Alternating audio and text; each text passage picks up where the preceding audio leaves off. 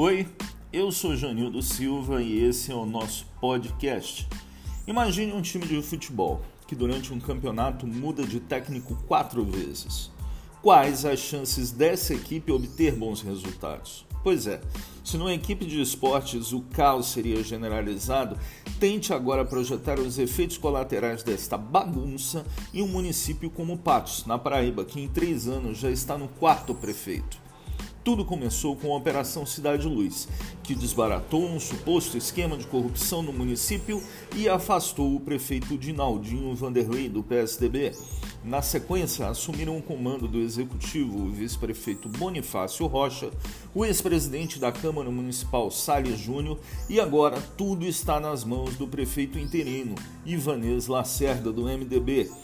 Sem a chancela da Justiça e nem da Câmara Municipal, que não caçam definitivamente o mandato de Dinaldinho, Ivanês tenta dar alguma legitimidade a seus atos, dividindo a responsabilidade deles com o Conselho Gestor. O órgão é formado por 19 entidades, como igrejas, associações comunitárias, Ministério Público e Câmara de Dirigentes Logistas da cidade.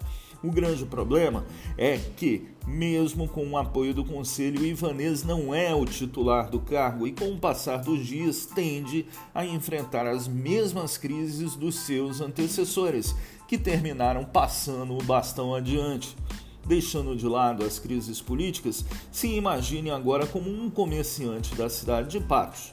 Você teria coragem de fornecer produtos e serviços para uma gestão que não consegue ter um mínimo de estabilidade? Acha que alguém teria?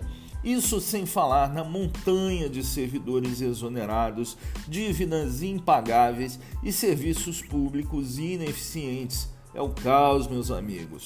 A culpa, é claro que a culpa é de quem não decide de uma vez por todas pela cassação do mandato de Dinaldinho ou pelo seu retorno, a esta altura mais que improvável, ao cargo de prefeito. Resta a nossa solidariedade ao povo de Patos, que quando não sofre com a corrupção, sofre pela lentidão da justiça ou do legislativo. Esse é o nosso podcast desta terça-feira.